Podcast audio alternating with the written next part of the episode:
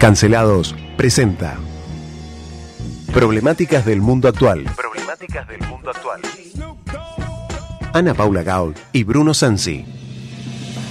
Noticias internacionales del día y el fin de semana analizadas en contexto. The first thing you need to know about Boris Johnson is he's a liar. Eu não vou esperar fuder minha família toda. Eu quero todo mundo armado. Todo mundo armado. Женщина, мужчина, мужчина. Мама – это мама. Отец – это отец. Y nos sentimos muy identificados con todo lo que fue de la revolución hasta el presente. Mr. Speaker, I want to apologise. He's not apologised. He's sorry because he's been caught. Y ayer Juan Domingo Biden I'm afraid of Sarah Connor. Argentina se convierte en puerta de entrada para que Rusia ingrese a América Latina de un modo más decidido. Operación en estudio, Nicolás Torchelli.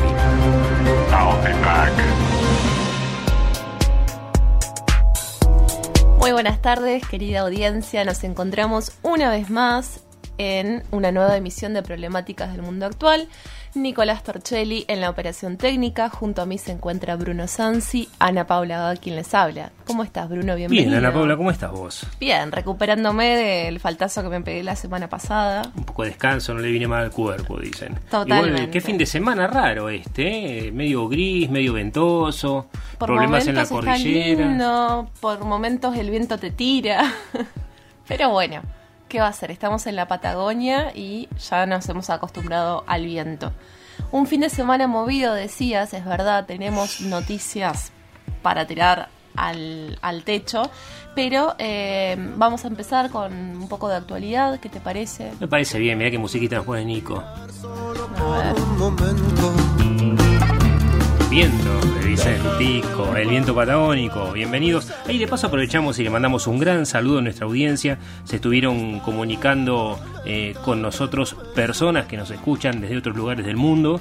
Nos han mandado mensajes. Así que agradecemos muchísimo, muchísimo el apoyo que nos dan y también las críticas que nos hacen, que son muy, muy interesantes. Así que gracias a ellos y al trabajo permanente de todos los chicos, de todos los que están con nosotros en Problemáticas del Mundo Actual durante la semana y los sábados también, y a nuestros invitados, que la verdad que no queda más que agradecerles y felicitarlos por el nivel de trabajo que tienen. Así que muchísimas gracias a todos y comenzamos. ¿Por dónde comenzamos, Ana Paula? Contame. Bueno, la verdad que tenemos un par de efemérides para tirar hoy, lunes 15 de agosto. Vamos a empezar con una bastante triste y problemática. Eh, hoy, 15 de agosto del 2022, se cumple el primer aniversario del el regreso de los talibanes a Afganistán después de 20 años. Recordamos que el año pasado justamente dimos la noticia eh, que recuerdo que fue un sábado que íbamos haciendo apuestas que dicen llegan o no llegan los talibanes a ¿Te Kabul. Sergio decía, ¿llegarán? ¿Llegarán en 40 días? Decía Sergio. Sergio afirmaba eh, con una seguridad pocas veces vista que no, que no llegaban, que no iba a pasar nada, y a las horas llegaron. 18 horas tardaban en recorrer 40 días. Impresionante, sí, porque ¿Qué había pasado? Los norteamericanos eh, ya habían decidido en la época de Donald Trump retirar las tropas, también retirar las tropas de la OTAN, habían negociado con los talibanes en Doha, Qatar, eh, una retirada tranquila, digamos. ¿A qué se refería una retirada tranquila? Los talibanes, estos estudiosos del Islam absolutamente radicalizados, Fundamentalistas del fundamentalistas mal del Corán, digo mal porque ahora vamos a hablar que mal, ¿no? Lo que hacen, eh, habían negociado con los norteamericanos una retirada tranquila. O sea, significaba que todos aquellos eh, convoyes eh, o cowboys, convoys de eh, distintos vehículos de guerra que se iban a dirigir hacia el aeropuerto iban a poder hacerlo sin ser atacados por los talibanes. Eh, hubo tipo un acuerdo de paz. Eh, las tropas de la OTAN dejaron de, entre comillas, molestar a los talibanes que siguieron haciendo sus negocios, eh, sobre todo tráfico de arma, compra, venta de personas y eh, sobre todo producción de opio para la región y mientras norteamericanos se retiraban, los talibanes iban avanzando silenciosamente sobre Kabul, la capital y cuando se retiraron definitivamente las tropas, inclusive dos días antes de que terminaran de desalojar todo, eh, entraron los talibanes en Kabul y el presidente eh, perdió absolutamente, digo presidente, la persona que estaba a cargo del poder central, eh, perdió a sus fieles, perdió autoridad, se tuvo que ir, se escapó, entraron los talibanes, hubo un par de atentados, parece ser que esos atentados no eran producidos por los talibanes, sino por gente de Al Qaeda, que también estaba vinculada a ellos y eh, terminaron con el poder. Eh, ¿Querés que te cuente lo que decía un asesor de Kisilov al día siguiente? o sea, el 16 de agosto del 2021. Exactamente. Un médico sanitarista muy amigo de Goyan, eh, que fue justamente ministro de salud en el tema de la pandemia, que defendía las vacunas rusas y todos esos, en el programa de Pedro Brieger, había asegurado que en Afganistán se dio una revolución nacional. Y en ese momento se veía, veíamos nosotros en la televisión, en internet, en todos lados, aviones que, con gente que se agarraba hasta de las alas y después caía a 3.000, 4.000 metros de altura. Parecía un racimo de uvas que se iba desprendiendo la gente y se iba estrellando exactamente. Se iban estrellando sobre, sobre el suelo para escaparse porque sabían que se venía algo terrible. Y este señor dijo que los que se escapaban eran los cipayos. A ver, escuchemos a Rashid. Y me, ¿sabes qué me hizo acordar? A los franceses que habían colaborado con los nazis, a los polacos que habían colaborado con los nazis, a los, que huían desesperadamente. Los que estamos viendo, y la prensa lo vuelve a, mostrar como si fuese el, el, horror. No, no, son los colaboracionistas, el cipallaje, que huye despavorido. El cipallaje, que huye despavorido porque viene, obviamente, una revolución nacional que eh, obviamente tendrá sus, sus ejes culturales que yo no me voy a poner a interpretar. porque viene, obviamente, una revolución nacional. La verdad que son dichos muy lamentables y sobre todo recientes, o sea, fue un día después de, la toma de, de la capital del país me parece que si una persona no tiene estudiado el tema, bueno, llámate al silencio, lee, al menos escuchar relatos de gente que, que la vive, que, que, huyó de allá, más allá del cipallaje, de, colaboracionismo que, que él habla, eh, me parece dichos bastante lamentables porque justamente eh, hoy en día, un año después, es una burla. Eh, nadie te va a tomar en serio porque uno escucha todos los relatos de las personas, sobre todo de las mujeres que se quedaron porque no pueden escapar, em, y a mí me daría vergüenza escuchar esos dichos y los hubiese dicho. No, él dijo muy claramente, lo, lo más grave para mí, creo que cada uno puede hablar e interpretar las cosas como mejor pueda, en algunos casos como mejor le parezca, y en otros como mejor pueda, porque evidentemente este señor no puede. Lo más grave de todo esto es dos cosas. Una es que nosotros le pagamos para ser el asesor de gobernador de la provincia de Buenos Aires. O sea, a, este hombre le estamos pagando para asesorar. No tiene la más mínima idea de la realidad. Claro. ¿No? Pero eh, parece que estuviera disfrutando de un tren fantasma. más allá de eso, no es una voz de las más buscadas para que vaya y opine sobre algo que evidentemente no conoce, no domina el tema. No, pasa que dentro de su espíritu setentista se siente en... Exactamente. Y eh, justamente en el programa de Pedro Brieger, ni más ni menos, que es uno de los programas más importantes de opinión internacional en Argentina, este, y hablar esto de que la prensa lo hace parecer como si fuera una catástrofe. No es la prensa, es una catástrofe que los talibanes hayan entrado. Así como es una catástrofe. Eh, lo que han hecho, porque no es un grupo nuevo del que poco se conoce, del que poco se habla. Es un grupo que estuvo durante muchos años, pasaron 20 años eh, desde el 2001 que, que lo sacaron del poder entonces uno ya sabe, eh, sobre todo, el nivel de, misoginia que manejan, em, la violencia, esto que vos decís, que de, secuestrar personas, de traficar con drogas, de cercenar los derechos de las mujeres. Es muy interesante leer eh, notas que, hablan de, cómo quedaron paradas las vidas de las mujeres. Vos leíste de eso estos días, contame, contame tengo eh, acá una, nota que, con, bueno, con relatos de, cinco mujeres que cuentan cómo quedaron sus vidas y que ellas mismas se sienten enjauladas en Kabul por la dictadura talibana.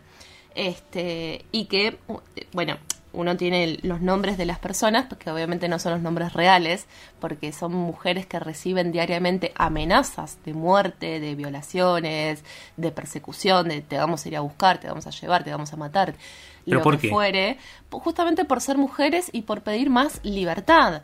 Eh, una de, de ellas, por ejemplo, es eh, activista por los derechos de la mujer y ella asegura que la llegada de los talibanes a Kabul el 15 de agosto del año pasado supuso el día del juicio final. Pero como si los activistas de los derechos de las mujeres acá en Argentina que coinciden con el gobierno apoyan lo que dice Rashid, Claro. que es una revolución nacional. Ellas no lo sienten como una revolución porque justamente fue todo lo contrario, como te digo, es cercenar los derechos conquistados por, por las mujeres a lo largo de los años.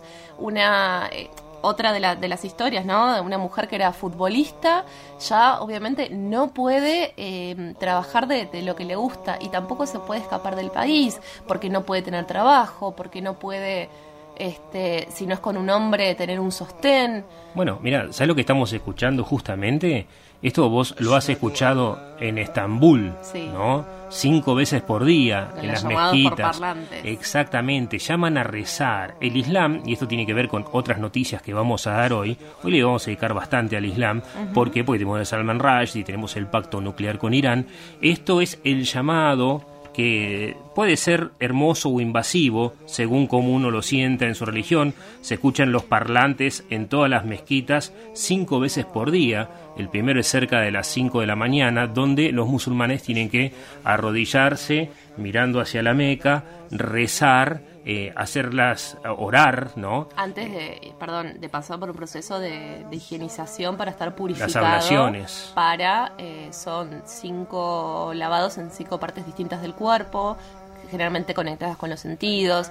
Me lavo la cara, los ojos, me enjuago la boca, eh, me paso agua por las axilas, por las partes íntimas eh, y por las manos. Y por los pies. Y por los pies para estar purificado. Para, Exactamente. Yo le llamaría higiene básica. Esto lo implementa Mahoma con muchísima sabiduría allá por el año 500 después de Cristo, juntando un poco la religión este, cristiana y también basándose en la religión judía. Eh, no es que no existen las otras religiones, pasa que la verdad suprema para ellos pasa por acá. ¿Y por qué es importante decirlo? Porque Mahoma escribe en el Corán, en la Biblia eh, de ellos, que a la mujer hay que castigarla con vara corta. ¿Sí? Hay que pegarle, pero no dejarle muchas marcas. Y la mujer es la que está obligada a criar a los chicos en las virtudes del Islam. No le encuentra ningún otro lugar a la mujer. Y en muchos países, los más radicalizados, deben ocultar sus rostros, su cabello. Bueno, muchas de estas mujeres usan todo... eh, Una burka. La, la, la burka, que es de los pies a la cabeza, que dicen es eh, poco cómodo, me ahogo, eh, no sé, transpiro, pero bueno, lo tengo que usar porque si no me matan. Eh, Pero te la no- matan de no verdad. puedo salir si no tengo puesto esto. Y me, me parece interesante también eh, recolectar ciertas frases eh, de estas mujeres. Por ejemplo, los talibanes saben casi todo de mí, comenta preocupada Tamana, la- esta futbolista de la selección afgana. Este país se ha convertido en una prisión. Otra de, de ellas comenta, nuestro futuro está destruido porque todo lo que hacíamos antes va contra los preceptos de los talibanes. ¿Cómo vamos a poder seguir viviendo aquí? Y algo que me parece muy interesante justamente es el mensaje que dio eh, el portavoz del Ministerio de la Promoción de la Virtud y la Prevención del Vicio, que es una especie de policía de la moral, ¿no? La policía ideológica. Este concepto bastante la orwelliano santa policía. eh, que se llama Akif eh, Mujarev, que dice, ¿tendría usted una hija futbolista? El no rotundo cae de inmediato. En nuestra cultura, el Islam, no podemos. Y él habla de, eh, pregunte a la gente eh, si Afganistán no es ahora un país más seguro y en el que la vida se disfruta más, cuando claramente la realidad dice todo lo contrario. Las mujeres no pueden estudiar más. Hace No tiempo que no pueden ir a la escuela. Porque también, eh, más allá de la escuela, las universidades, está muy dividido todo, hasta incluso los horarios de gimnasio, ¿no? Horarios de para hombres y horarios para mujeres. Y con las universidades pasa lo mismo. Y los ponen más a la noche justamente para que no puedan asistir, porque una mujer sola de noche no puede, y menos ir a estudiar. De hecho, tienen prohibido caminar solas. Tienen que estar en compañía de un hombre o del Igualmente, miembro de la familia. eh, hasta 70 kilómetros, creo que es la distancia que pueden hacer solas. Ya después de eso, tienen que estar con el Mumram, creo que es la palabra, que es el hombre, el esposo, el padre, el hijo, el hermano. El hermano Alguien que cuide su virtud. Exactamente. Porque si no, una mujer que va sola da pie a que le pase cualquier cosa. Y se lo merece, dicen ellos. Sola. Se lo merecen porque está provocando. Pero esto es así. Yo me acuerdo cuando fuimos a Egipto por primera vez, estoy hablando allá en el año 2010, este, que fuimos con Jorgito Firigoy y con, con Fernando Carmona, eh, nos decían en cuanto llegamos, alguien muy eh, adosado al Islam, que hacía de guía en ese momento, decía, acá las mujeres son como joyas, son preciosas, las respetamos, las adoramos. Lo que está en discusión es cuáles son sus zonas pudientes, o sea, las zonas púdicas, lo que ellas pueden mostrar sin sugerir. Dice, hay dos visiones, una más moderna, que es el rostro y las manos, y la otra, los ojos. O sea que la mujer, si muestra el codo, ya es una torranta que se merece el peor de los castigos, traduciendo al criollo, digamos. Exactamente. O sea, ella está provocando. Bueno, para ir más o menos redondeando, tenemos otra efeméride el día de hoy, que es una efeméride más local de nuestra ciudad.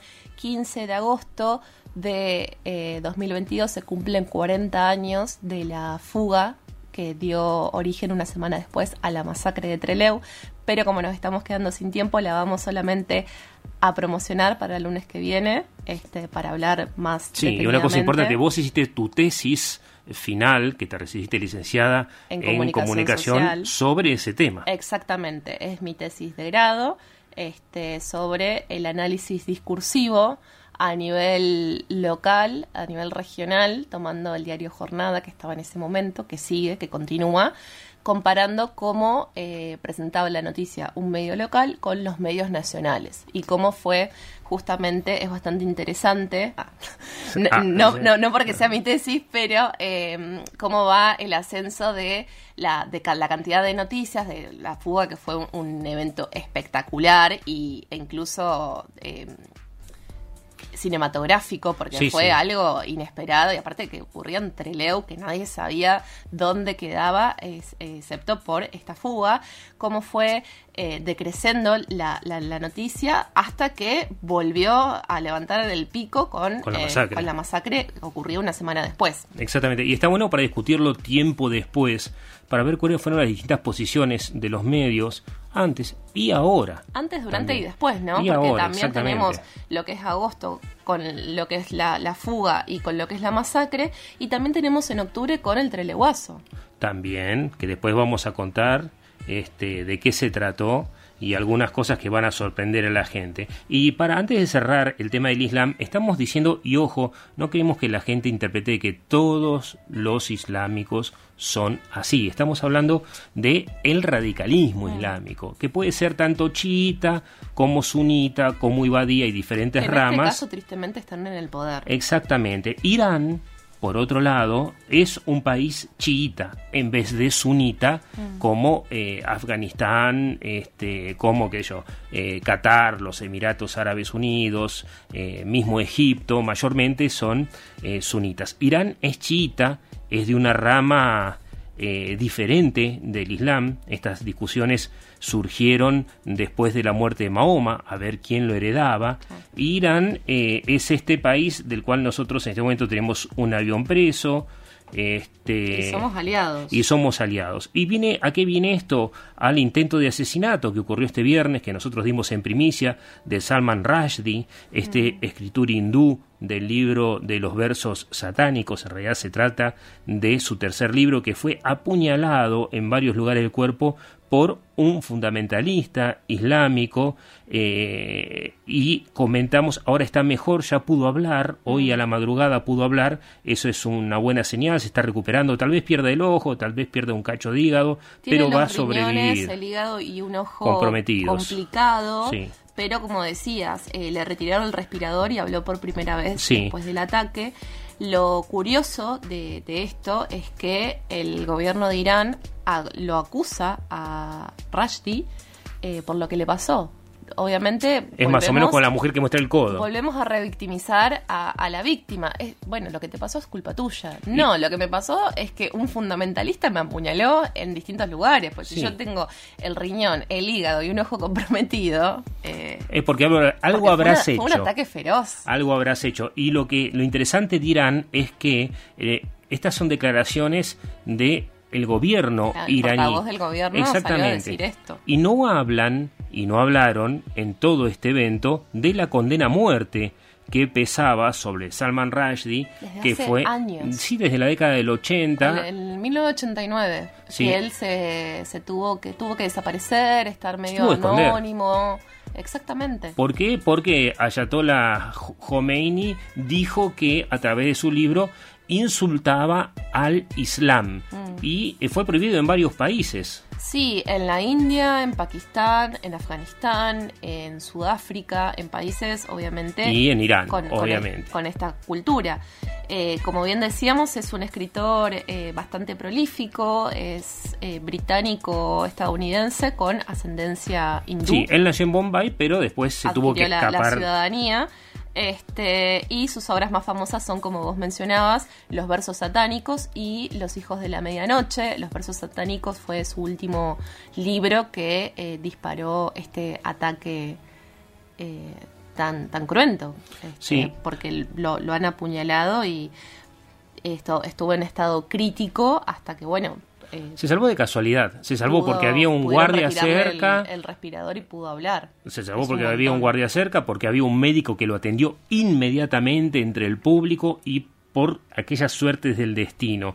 Y Irán es el responsable porque de hecho eh, quien está a cargo del poder ahora eh, se olvidó que en el 2017 el mismo Estado iraní ratificó la fatua, o sea, esta condena a muerte de Khomeini sobre Rushdie y dijo que es imprescriptible.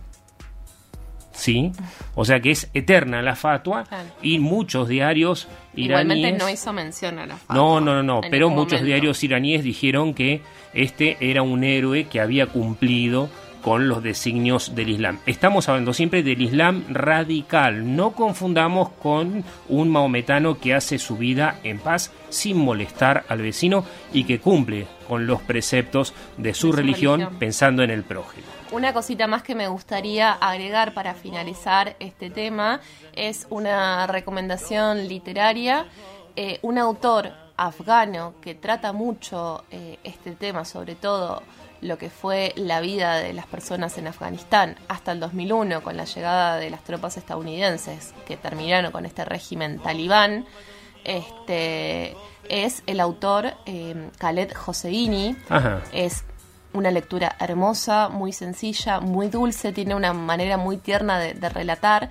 Es autor de, de varios bestsellers como eh, Cometas en el Cielo o Mil Soles Espléndidos. Justamente Cometas en el Cielo habla de, eh, de la llegada de los talibanes y cómo bueno, una familia con dinero se pudo ir a refugiar a Estados Unidos y continuar su vida allí pero es una persona dividida entre la vida que dejó y la vida que pudo rehacer y que posteriormente pudo hacer un viaje también para, para cerrar ese ciclo en Afganistán, para volver a la casa donde él había vivido, ver que solamente quedaban ruinas. Y eh, Mil Soles Espléndidos es un libro más fuerte porque relata la vida de dos mujeres bajo el yugo de un hombre muy cruel, justamente casadas las dos para sobrevivir, este, y cómo lo que tendría que ser una enemistad, porque son dos mujeres casadas con el mismo hombre, se convierte en una relación muy, muy sorora entre dos mujeres que fomentan un, un vínculo de hermandad y de protección contra el mismo mal que es el marido. ¿Cómo se llama el autor? Khaled Hosseini. Perfecto. Y también de paso, que a la gente lo va a encontrar eh, muy fácil en internet, tanto la historieta, que a principio se hizo en dos tomos, eh, como una película de dibujitos animados, también que se llama Persepolis, Mira. que habla justamente del ascenso de Ruhollah Khomeini eh, y lo que pasa después en, digamos, ahí en, en, digamos, lo que era Persia, ¿no? Porque Persépolis en realidad es eh, lo que ahora toda la región que después fue el imperio persa y lo que nosotros conocemos hoy como Irán, pero tenía parte de Irak. ¿Por qué? Porque cuando vos vas a la escuela y te cuentan de la Mesopotamia, ¿viste? Mm. Entre los ríos Tigris y Éufrates, la media luna de las tierras fértiles, bueno, esa era. ¿Sí? Entonces ahí se creó la escritura, la escritura cuneiforme, estuvieron los súmeros, los persas, ¿no? los hititas, los acadios, un montón de civilizaciones pasaron por ahí y ahora es esto, ¿no? Mm. Este, este lugar de, de opresión también. Bueno, incluso lugares mu- muy cercanos, como por ejemplo Siria, son lugares que no podés entrar sin una visa especial que puede tardarte hasta seis meses en que Bueno, te la otorguen. hablando de Y visas- nada, perdón, y nada te garantiza que puedas salir vivo. Bueno, si tenés el yello de Israel, seguramente no podés entrar. Tampoco podés entrar a Egipto. Al Líbano tampoco. Eso ya ha pasado, ha pasado con varios amigos viajeros. Te cuento también que hoy, hoy se vence el día que tiene Irán para presentar su propuesta nuclear a la Unión Europea. Sí, porque eh, ya habíamos hablado, inclusive este sábado y este jueves pasado, del desarrollo nuclear iraní, de que ellos desean una bomba atómica, pero eh, necesitan también enriquecer uranio para sus centrales nucleares, digamos. Así que hoy va a pres- prestar eh, recién Irán eh, una, una propuesta a Europa. Mira, tenemos 85.000 noticias. Te voy a decir nomás, eh, tenemos Ecuador, estalló una bomba eh, ayer en Guayaquil, 30 días de estado de sitio, 5 muertos, 20 heridos. No, eh, die- Sí, 30 sí, días de... perdón, 17 heridos en un principio que después ascendió Claro. a 20. Después encontraron tres más. Y bueno, y ahora sí, vamos a un poco para ponerle. Para poner un poco de onda. Sí, ¿viste? esas cosas de la vida. Ah, te cuento, che. Aburrido. no. Bueno, ah, y otra cosa, mira, te cuento. ¿Por qué nosotros somos cancelados? Porque Salman Rushdie, justamente, si no me equivoco, fue en agosto del 2020, junto con Noam Chomsky, intelectual de izquierda, eh, Federico Finkelstein, intelectual argentino Mm. de la Escuela de Nueva York, J.K. Rowling, Autora de ¿sí? Harry Potter autora y de todo Harry ese Potter, universo fantástico. exactamente, sacaron hace dos años, en agosto del 2020, en la revista Harper, una nota en contra de la cancelación, Mm. De las políticas de la cancelación. Por eso nos llamamos cancelados nosotros. Bueno, eh, como nombrabas recién a J.K. Rowling, eh, también está amenazada de muerte. Sí, ayer la amenazaron de muerte, porque puso en internet, eh, te acompaño, Se Salman, espero que te solidarizó mejore. Con, con el autor. Y le pusieron, vos sos la próxima. Le pusieron. Ahora, ahora sí, hablando de las redes. Hablando de las redes, para cerrar un poco también, el actor británico de 26 años, Tom Holland, dejó las redes sociales por una cuestión de salud mental. Muchos se preguntarán quién es. ¿Quién es? es el, el nuevo Spider-Man que actuó en, el, en, la, en la última... Pero si yo vi Spider-Man eran tres, no era uno. Bueno, uno de ellos era Tom Holland. Este parece que por cuestiones de salud mental eh, decidió alejarse, sobre todo por redes como Twitter y como Instagram, más que nada la, la red del pajarito. Es bastante agresiva, es muy violenta eh, y la verdad que yo no me imagino, porque obviamente no soy influencer, no soy famosa, pero eh, lo que debe generar también en la psiquis de una persona de repente verte en todos lados, ver a, a gente opinando de vos, eh, gente que no te conoce. Yo soy famoso en Facebook, si querés que te cuente. Sí, Bueno, busca vos sabrás decirme también. el rey de todos los males. La Este, peste universitaria, así y- lo puedes encontrar. Y también eh, quien, quien tomó la, la determinación de alejarse es eh, Millie Bobby Brown, la protagonista Eleven. de Stranger Things, Eleven. Este, no, no es que va a cerrar sus redes, sino que la va a dejar eh, a cargo de que la administre otra persona, pero ella Quedó solo con Instagram. Quedó con Instagram, pero como te digo, administrado por otra persona, no por ella directamente, porque es una persona que vende. O sea, Pero aparte es una nena, tiene 18 años. 18 La- años la, recién pegó cumplidos. por eso, es una nena. Y es impresionante la catarata de agresiones que recibe diariamente por cualquier cosa, eh, por una foto, por cómo se viste, por lo que dice, por lo que piensa. Todo está en bajo la lupa de la examinación, de, de la, de la polémica. La verdad que es algo agotador, es cansador y bueno, y estos Che, te- autores... nos están cerrando el programa, no, no, no las redes. programa, Nico, qué irrespetuoso. Ni- Nico Torchelli. en fin, nos, en vemos, fin. nos vemos mañana Nos sí. vemos mañana. a las 16 horas.